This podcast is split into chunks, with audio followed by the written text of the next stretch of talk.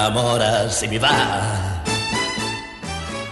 El director mexicano Sebastián Silva nos acompaña en Cinemanet para hablarnos de su película recién terminada, El viaje de la nona. Bienvenidos a Cinemanet. Ma mi piace soprattutto la donna un po' focosa, hermosa e perché no Lee cine, vive escenas. La mejor apreciación de la pantalla grande en Cinemanet. Carlos del Río y Roberto Ortiz al micrófono. Bienvenidos. Ma dove va? Perché non resta qua? 01800 087 2423 es nuestro buzón de voz para que nos llamen de manera gratuita desde cualquier parte de la República Mexicana. Si nos escuchan desde cualquier otra latitud, el correo electrónico es promociones arroba cinemanet.com.mx y nuestro portal principal donde pueden encontrar una diversidad de programas. En podcast es www.frecuenciacero.com.mx. Soy Carlos del Río, les doy la más cordial bienvenida y me acompaña como siempre Roberto Ortiz. Pues creo que en esta ocasión tenemos un invitado muy atractivo, no solamente en cuanto a lo que es la ópera prima que siempre eh, debe de ser bienvenida en el caso del cine nacional, sino por la trayectoria, que es a mí lo que me llama poderosamente la atención, que tiene desde la televisión en los años 80 y después como asistente de director de varias películas y de varios directores mexicanos importantes y que muy seguramente también de esto hablaremos. Y de producciones internacionales importantísimas, entre otras cosas, el 007 o Titanic. Sebastián Silva, ¿cómo estás? Muy bien, gracias por invitarme, Roberto, Carlos, aquí estamos. Bienvenido a nuestro espacio y hay muchísimas cosas que nos puedes contar en esta ocasión. En primer lugar, yo creo que arrancamos con lo que tiene que ver tu debut como director cinematográfico, director de largometraje con la película El viaje de la nona, una película que ya nos has comentado ingresará a la cartelera comercial hasta principios del próximo año, pero que viene con un antecedente importante que es un concurso vía internet. Exacto. Eh, bueno, El viaje a la nona sí, es mi ópera prima, eh, ya hablaremos de, de un poco de eso. Y el concurso lo que es es, es invitar a, ahora sí que a todo mundo, a sacar ese pequeño dictador, perdón, director que tiene todo el mundo dentro y contar con los medios que tengan, esta nueva tecnología, celulares, cámaras de video eh, bastante económicas que puede editar prácticamente en un café internet cualquier persona, el, con- el contar una historia con el tema de la familia. Y, y bueno, subirlo a este a nuestro portal www.elviajedelanona.com eh, la nona con doble N, pero si lo escriben con dos N, eh, sin dos Ns, no importa. De todos modos llega. También llegan. También llegan. La- el tema es la familia, es muy libre. Hay requisito que no pese más de 100 megas. Y ahí están las bases y la idea es que lo vea todo el planeta, es internet. eh, hacer un foro sobre la familia, sobre el cine, sobre los cortos. Y el- en su momento votará el público y los 10 cortos más votados, cada quien vo- podrá votar por tres en su momento. eh, los 10 más votados pasarán al jurado y la idea es que al primer lugar, no es la idea, al primer lugar toma las llaves de un coche eh, 2008, un compacto. Al segundo lugar, vete con quien quieras a Italia, que tiene que ver con la película, ahorita les explico. Y, y una cámara digital bastante, al tercer lugar, bastante importante.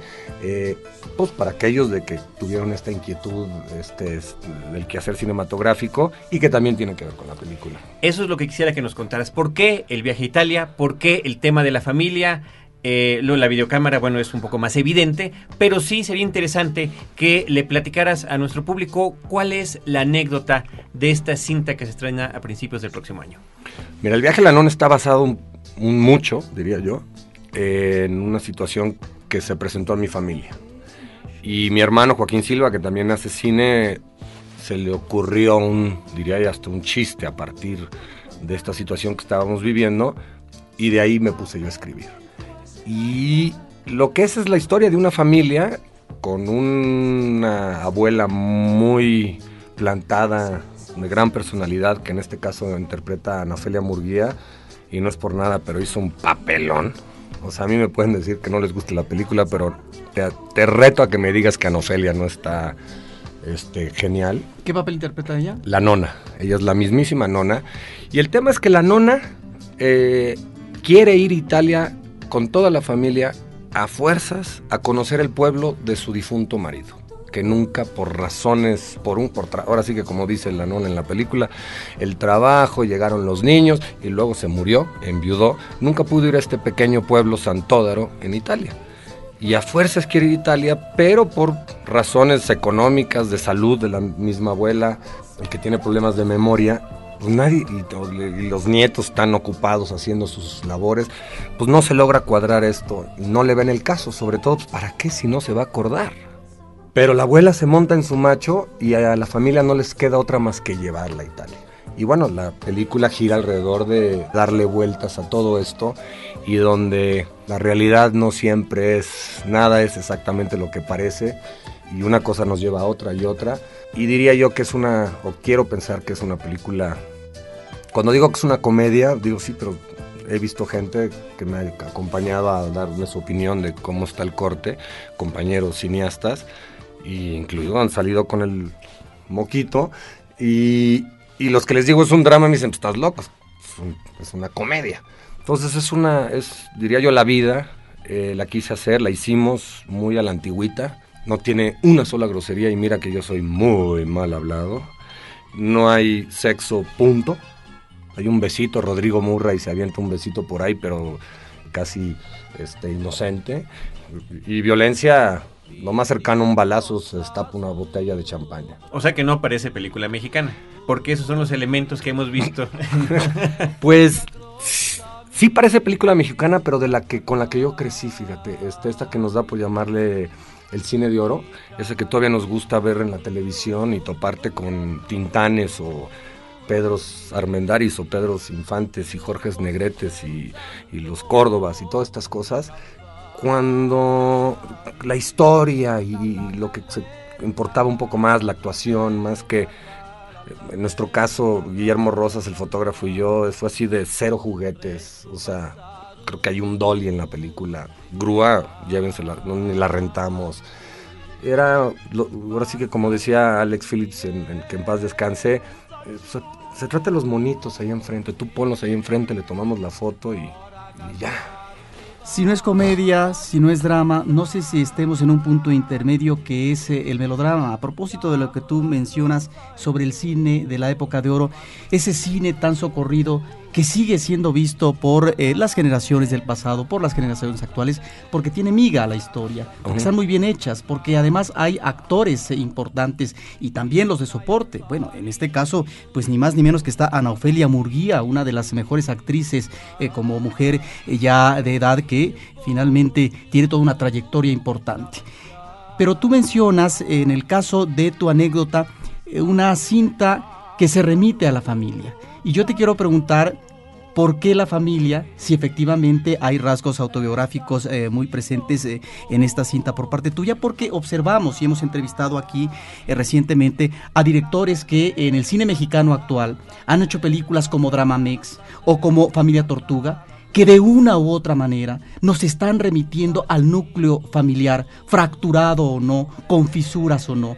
De tal manera que este abordaje de la familia, que a veces se descuida en un contexto eh, de eh, la cinematografía nacional, donde debería de ser, diría yo, un tema recurrente, a propósito de los conflictos de la familia actual, yo lo que entonces te pregunto es, ¿por qué? ¿Por qué la familia?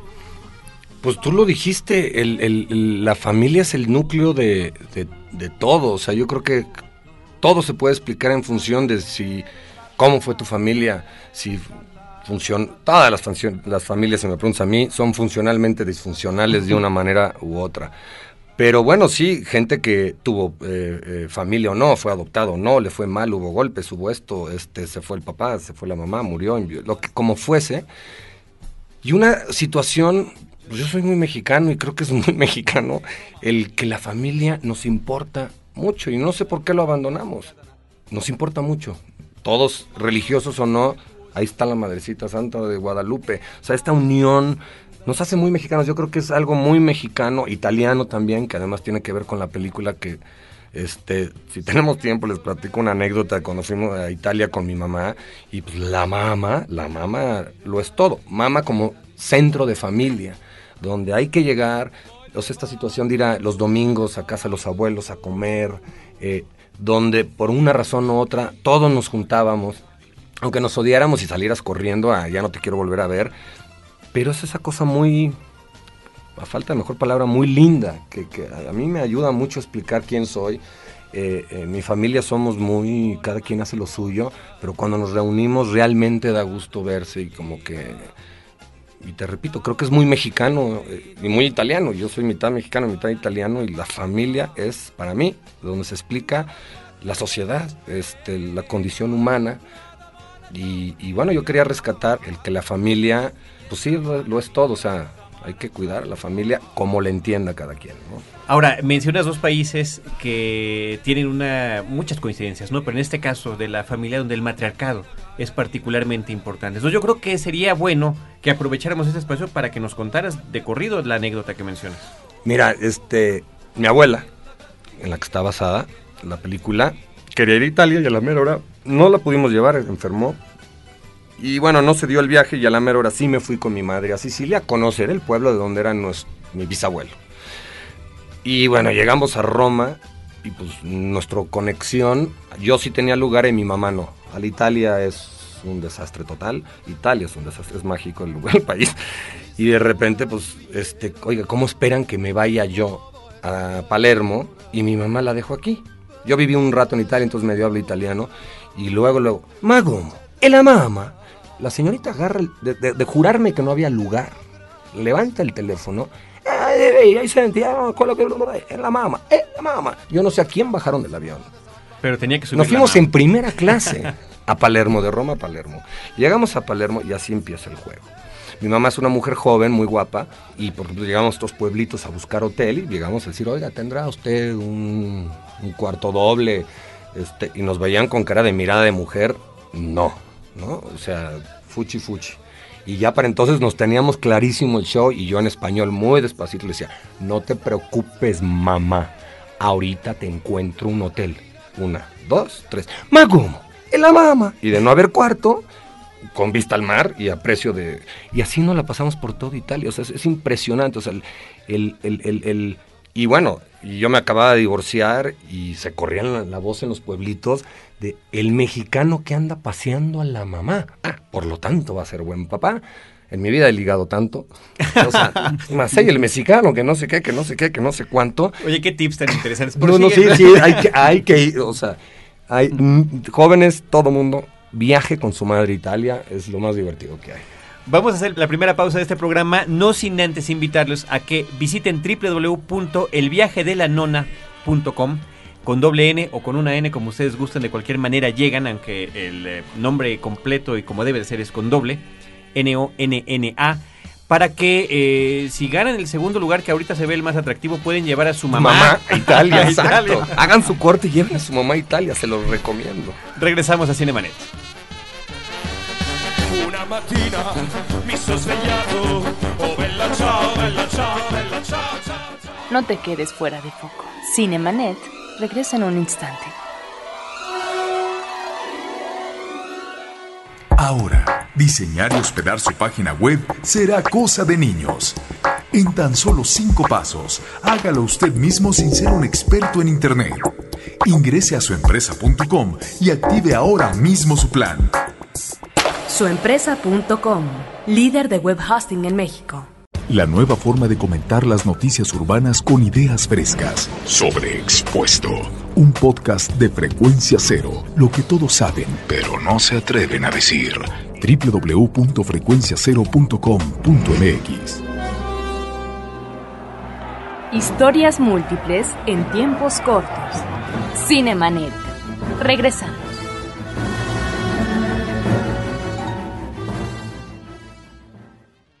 En Cinemanet continuamos la charla con Sebastián Silva, quien nos ha platicado ya unos, eh, como unas probaditas de lo que tiene que ver eh, el viaje de la nona, que ya, ya platicaremos contigo con detalle, ya que la película esté próxima a llegar a la cartelera comercial y que hayamos tenido nosotros la oportunidad de verla. Pero lo que nos gustaría también que nos platicaras, Sebastián, es esta larga trayectoria que tienes en el mundo del cine, donde has participado en importantes producciones mexicanas y también extranjeras. Cuéntanos, en principio, cómo es que te encaminaste hacia este universo.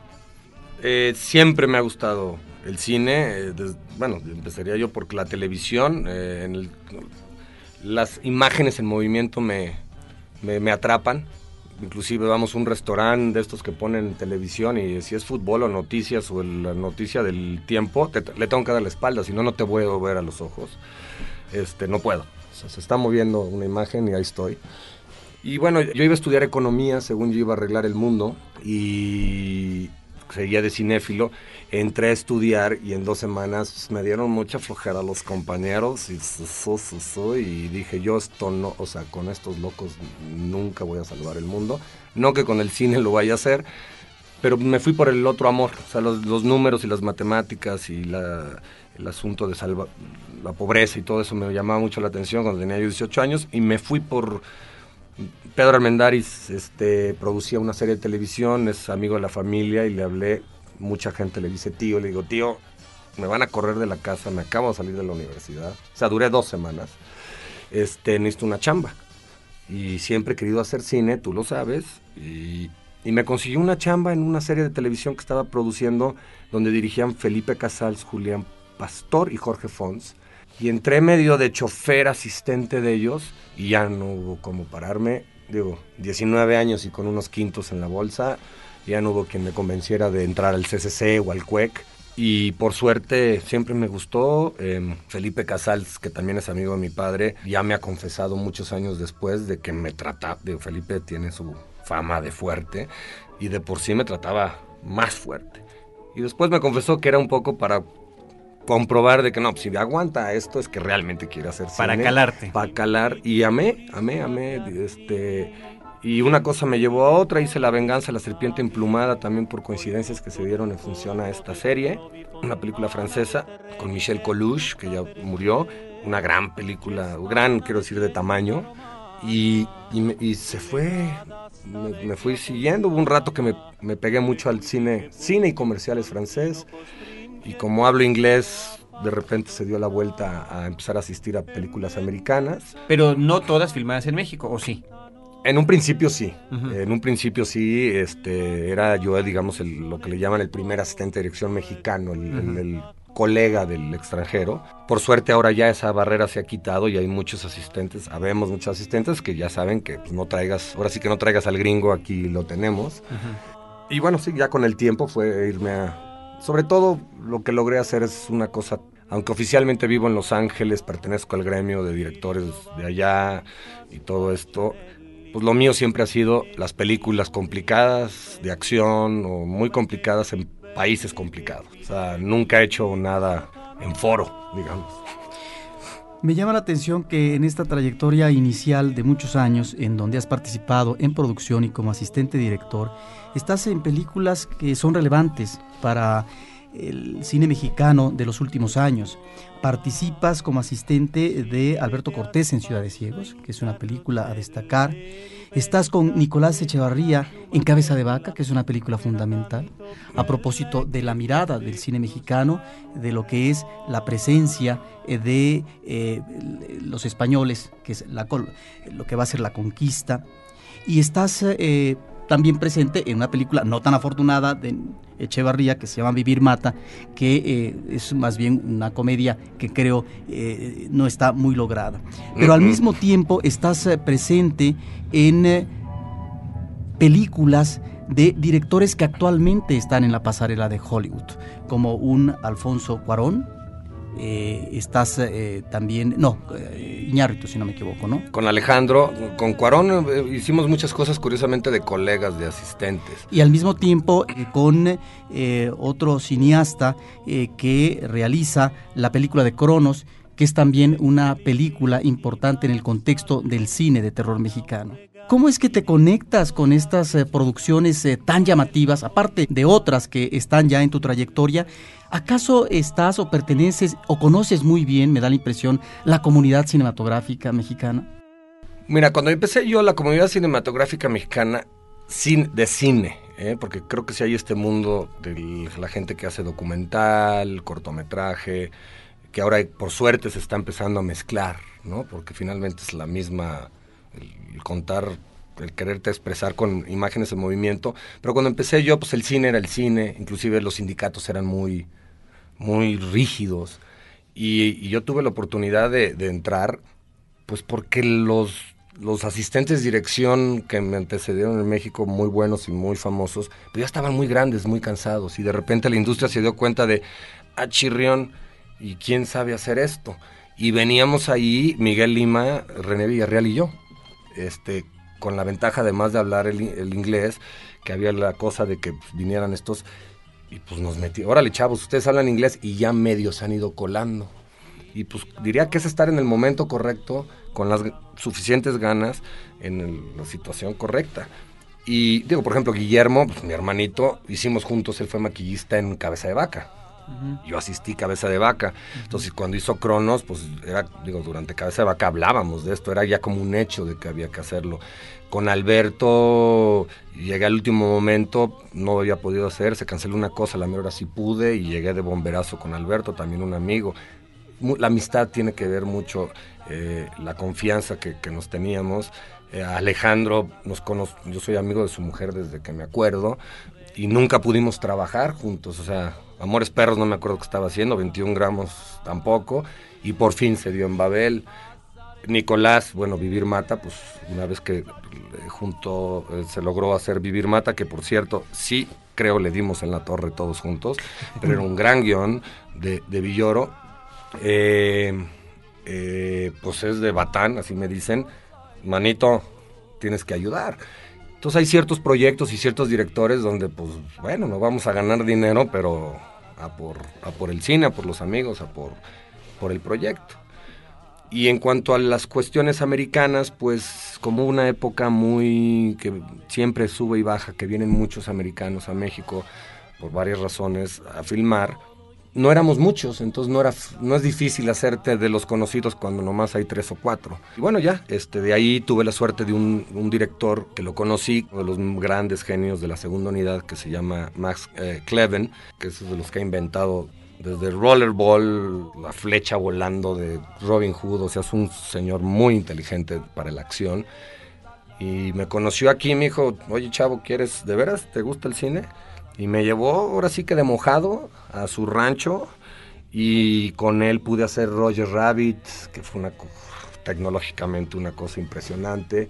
Eh, dos regresos al futuro. Eh, Que se filmaron de manera simultánea, sí, ¿no? back to back, que le dicen, y, y otras cosas, ¿no? Entonces, diría yo que he tenido mucha suerte. Igual, por ejemplo, eh, conocí a Julian Schnabel, que nos hemos vuelto muy amigos, que me ha ayudado mucho. Este, hemos trabajado juntos. En algún momento él iba a hacer el perfume, esta que salió. Este, inclusive le ayudé a, a escribir el guion que traía él en la cabeza y por razones que me moriré sin entender, eh, decidieron no, era un guionzazo. Esta película que acaba de hacer Tom Tickwer. Tom Tickwer, la que acaba de hacer, la iba a hacer Julian, es, es otra historia, es increíble esa historia. Em, con Julian, esta película con la que ganó ahorita en Cannes, de la escafandra, eh, el Diving Bell and the Butterfly, la escafandra y el traje de buzo este de campana, como le llaman, el antiguo en español, y La Mariposa, una novela maravillosa. Eh, le ayudé a reescribir un guion, no, no la palabra no es reescribir, adaptarlo a su lenguaje de director, porque él es pintor y es muy complicado como piensa. Un guion muy bueno de, del mismo cuate, ¿cómo se llama? Eh, que escribió el, el, el pianista, la de, la de Polanski. Y pues, en teoría yo iba a asistir esa película en Francia y luego hacer el viaje a la nona, pero su dinero se atrasó y el mío se adelantó. Y alcancé a llegar a París a, a ayudarle a hacer casting y bon chance, Con como permiso. dicen, con permiso, yo me voy a hacer la tuya. Y bueno, ahora, por, por ejemplo, nos topamos en Ixtapa, él me enseñó su corte, yo mi primer corte, y pues nos pusimos a chambear de quítale, ponle. Y pues he tenido la suerte de, de- de toparme igual Alejandro González Señores, mándame tu película, a ver, no, porque el minuto 15, no, es que espérate, a ver, y largas distancias eternas. Guillermo del Toro también me ayudó, Simón Bros. Pues he tenido la suerte de, pues sí, quizá de ser amigo de toda esta gente que, que- que nos echamos la mano todos, ¿no? ¿Y por qué eh, ha transcurrido tanto tiempo para poder finalmente hacer un cortometraje con tu firma?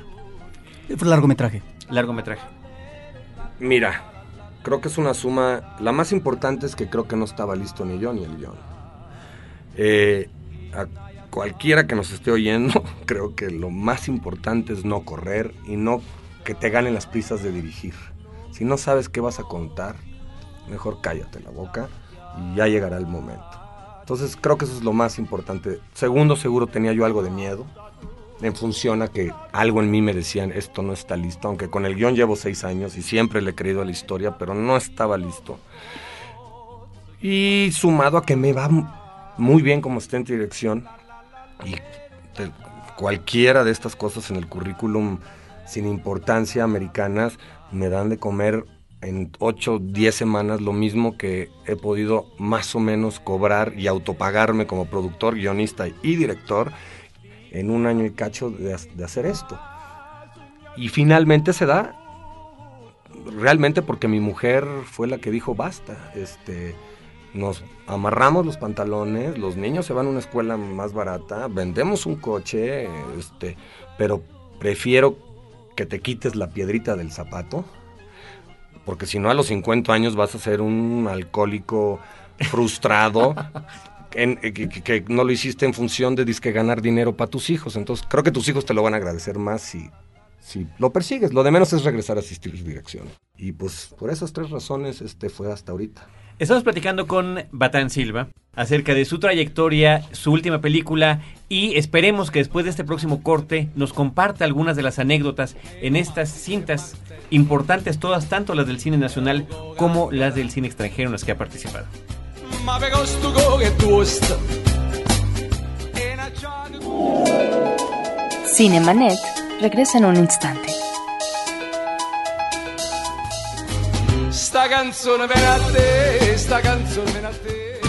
Atrévete a echar una mirada al acontecer internacional en Más allá de las fronteras, el podcast más internacional de Frecuencia Cero.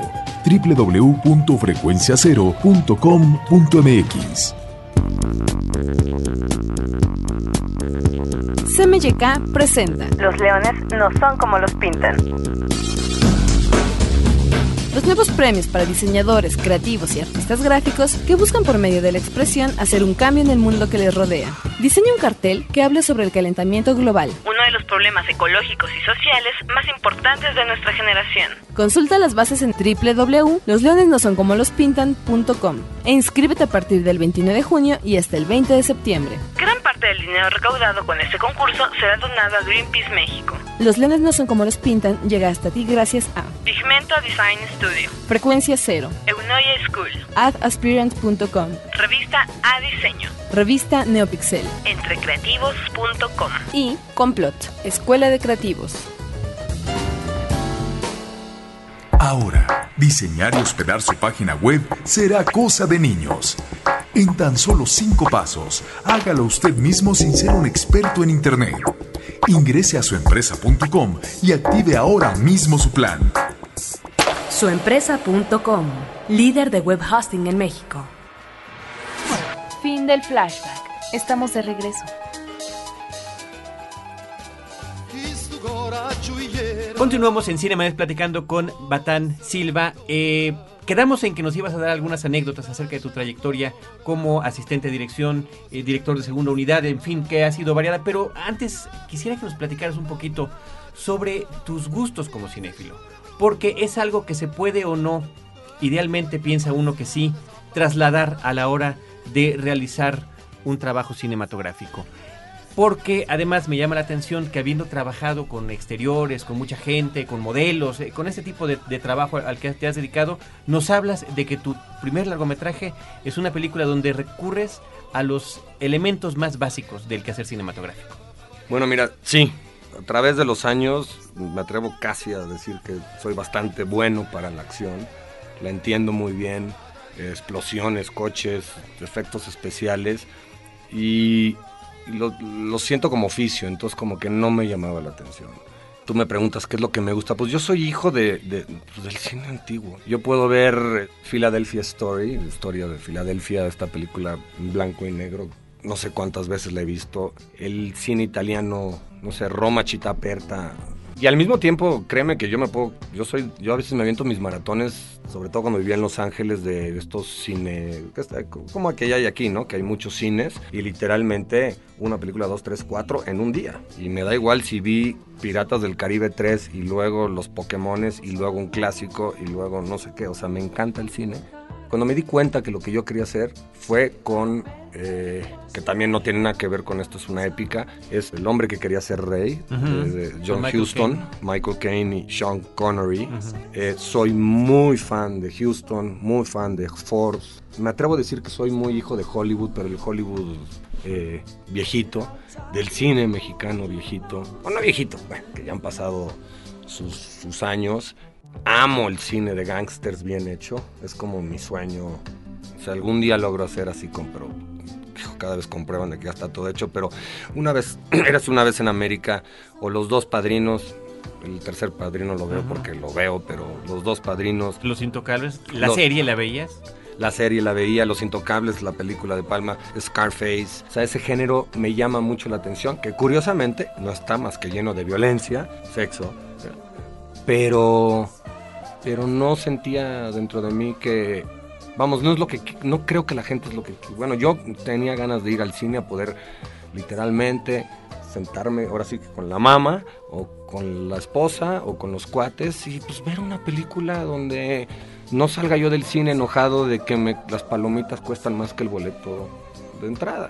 Y bueno, eso creo que es lo que hicimos con el viaje a la nona. Pero sí, el cine poco denso, diría yo. Sí, soy hijo de Hollywood, no lo puedo mentir. O sea, obviamente yo veo a los Bermans. Bueno, Kurosawa me, lo he visto todo. Realmente no soy el cinéfilo culto así de, ay, sí ha visto todo el cine francés y no. Buñuel me gusta mucho, tiene unas cosas ahí que... Lo italiano, Fellini, lo amo. Este, Vittorio de Sica y su sentido de humor. va, digo, hay cosas como After the Fox detrás de la... No sé si han visto esa película que es simple, tonta, como ella sola de Sica, dirigiendo en inglés a, Peter Sellers. Bueno, o sea, yo la veo y me vuelvo a reír. La he visto 20 veces. Pues eso, o sea, eh, hay unas que te tocan del corazón, otras te hacen pensar. David Lean, David Lean, maestro, maestro. o sea, yo, eh, ¿cómo se llama? Este, Lawrence of Arabia, la puedo ver y la, volverla a ver y volverla a ver y volverla a ver. Digo, mi mujer me dice, pues si ya la hemos visto 30 veces, o sea, se cruza por ahí en el 22 o en el 11 y yo ahí estoy. Sí, mi amor, tú duérmete. Yo- y ya me la sé de memoria, hasta los diálogos me los sé. Me pasa con El Padrino, este, Érase una vez en América. Fíjate que soy muy recurrente, creo en volver a ver las mismas cosas y me encanta toparme con cosas que te sorprenden, que claro que suceden cada vez, ¿no? Finalmente hay un bagaje fílmico del cine clásico, estás mencionando un John Ford, del cine actual como David Lean, que finalmente te nutre y que te va llevando a todos estos trabajos. Al mismo tiempo creo, y no hay que eh, negar esta eh, relación que has tenido, si no cotidiana, sí de una manera frecuente, con, eh, no sé si decir o repetir parte de la comunidad cinematográfica, pero de alguna manera has estado ligado, ¿no? A Pedro Almendaris, a Felipe Casals, a los de Anda, que tienen toda una trayectoria en la historia del cine. Y creo que eso finalmente se convierte en un nutrimento divertido que te orilla a ver una película dos, tres veces o las que se te pegue la gana y que aterriza finalmente en una ópera prima, en donde yo no sé si ahí sí consideraste, bueno, ya desde años atrás decías, tenías el proyecto de guion y demás, ¿qué cosa era lo más oportuno? ¿Fue en esta ópera prima, ópera prima como proyecto, antes de lanzarte con todos estos temores que tú dices, realmente muy calculado en términos de lo que debía de ser la historia, de cómo contarla y demás? ¿Cómo es que logras finalmente llegar a esto a partir del proyecto como historia, como guion y como aterrizaje que finalmente suponemos que va a ser feliz? Eh, yo creo que sí está feliz, la verdad sí estoy contento con la película. Mira, eh, yo llegué a dos conclusiones. Uno, eh, con Guillermo Rosas, que eh, mi fotógrafo, que es, si yo he hecho muchas películas, y no le estoy diciendo viejito, ha hecho el doble de esta lista, y muchas las hemos hecho juntos. Tenemos muy claro lo que no queríamos. Es muy importante, creo, saber lo que no quieres y lo que no puedes dejar. Y por otro lado, técnicamente sabíamos lo que queríamos, el, el- el guion lo trabajé muy bien con eh, Antonio Armonía, Y al ser basado en una historia familiar, pues como que tenía sobre todo muy claro el personaje de la nona, ¿no?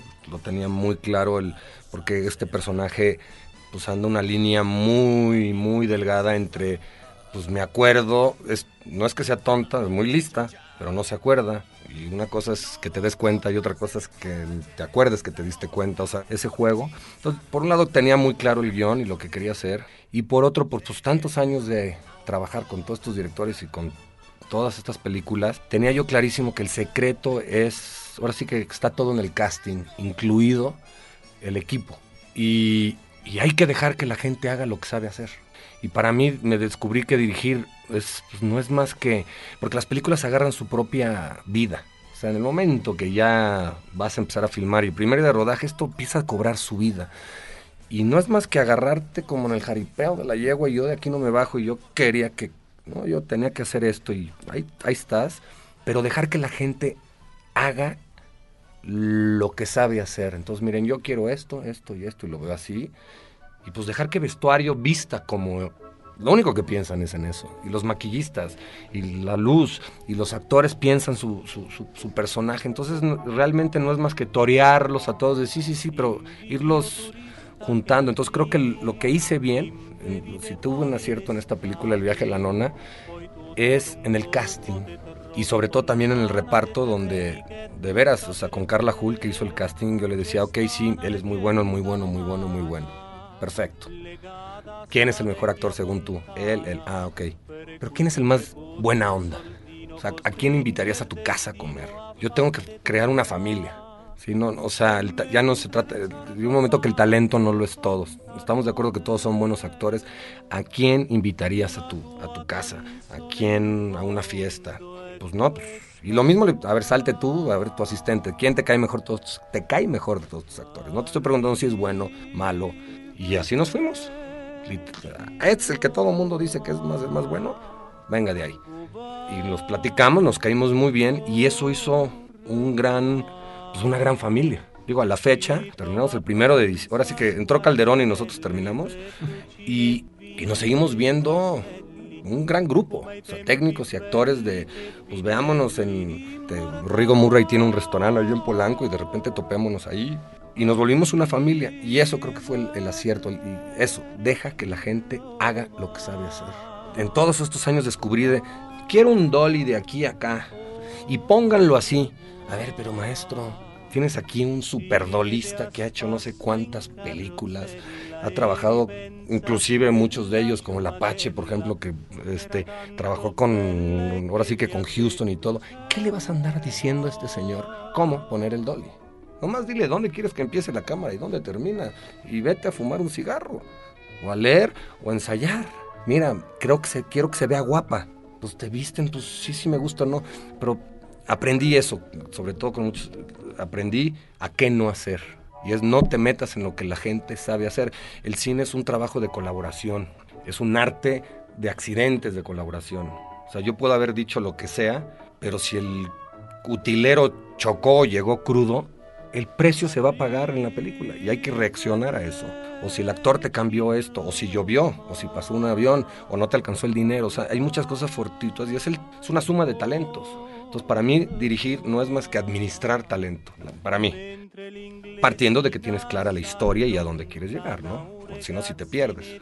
Pues estaremos al pendiente en Cinemanet de lo que pase cuando llegue la película. Mientras tanto, lo que pase con el concurso, donde haces esta invitación para que todo mundo pueda contar la historia de una familia, que ingresen a www.elviajedelanona.com y que eh, puedan integrarse a esta dinámica que tú has compartido con nosotros. Yo quisiera que finalizaras con cualquier comentario que consideres prudente, pero además con una anécdota, porque las venimos platicando, comentando, presumiendo, y debe haber una que, o muchas que te han marcado, ¿no? Híjole, anécdotas.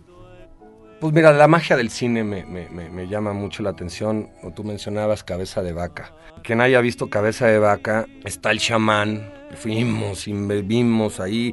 Hay una escena que el brujo iba a dibujar un gigante y le iba a echar un polvo blanco y le clavaba en el ojo una una flecha y, el gigante le pasaba algo y entonces el chamán podía llegar al pueblo a curarlo y por ende ganarse el dinero, ¿no? Pues escogimos, escogimos, es mucha gente, pero bueno, Guillermo Navarro, el fotógrafo, y Nicolás, una playa perfecta con el mar hasta allá, yo de terco, las mareas, no hombre, ese mar nunca llega aquí, con los locales, de to- todo, todo, todo, todo, pruebas de polvo, a ver cómo reacciona, cuál cae más bonito, y la luz, y que sea las cinco y media, y la grúa, bueno, o sea, una precisión casi enfermiza. Llegamos a filmar, y, bueno, y al utilero, y el polvo, pues se le olvidó el polvo. Improvisa, y después de pruebas de polvo, saca cal. Y no me preguntes por qué, ahí viene la marea.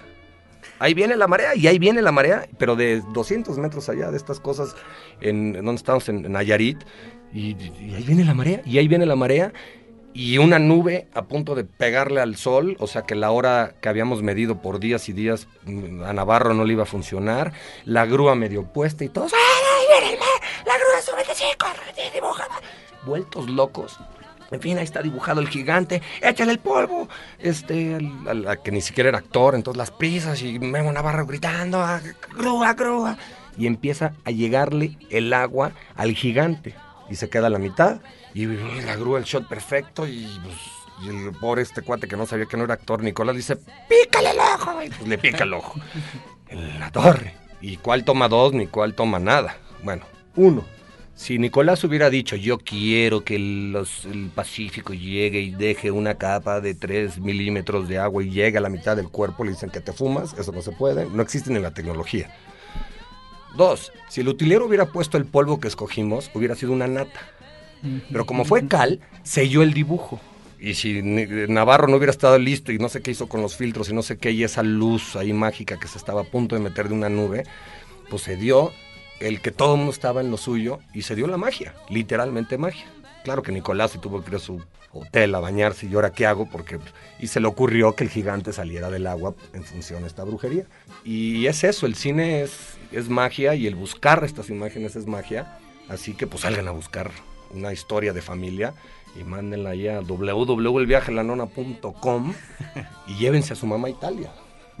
Que es lo más... Y ya, si, si no les va bien con la mamá, pues aunque sea se llevan el coche. Vendan el coche, manden a la mamá y al papá a Italia y se quedan con el varo, compran la cámara y se van con la novia a Acapulco. No sé, las posibilidades son muchas. infinitas, absolutamente infinitas. Batán Silva, muchísimas gracias por habernos acompañado Carlos, muchas gracias. en esta emisión de Cinemanet. Estaremos contigo nuevamente Por cuando favor. hayamos tenido la oportunidad de ver tu película y eh, te deseamos la mejor de las suertes. Muchas gracias. A Roberto. nombre del equipo de Cinemanet te lo agradecemos y le recordamos a nuestro público, Cinemanet se escucha dos veces a la semana en su versión de podcast en www.cinemanet.com.mx y una vez a la semana en vivo en la zona metropolitana de la Ciudad de México. Horizonte 107.9 FM del Instituto Mexicano de la Radio. También se escucha en línea en www.imer.com.mx, donde les llevamos cine, cine y más cine. Una mattina mi sono svegliata, oh bella ciao, bella ciao, bella ciao, ciao, ciao. Una mattina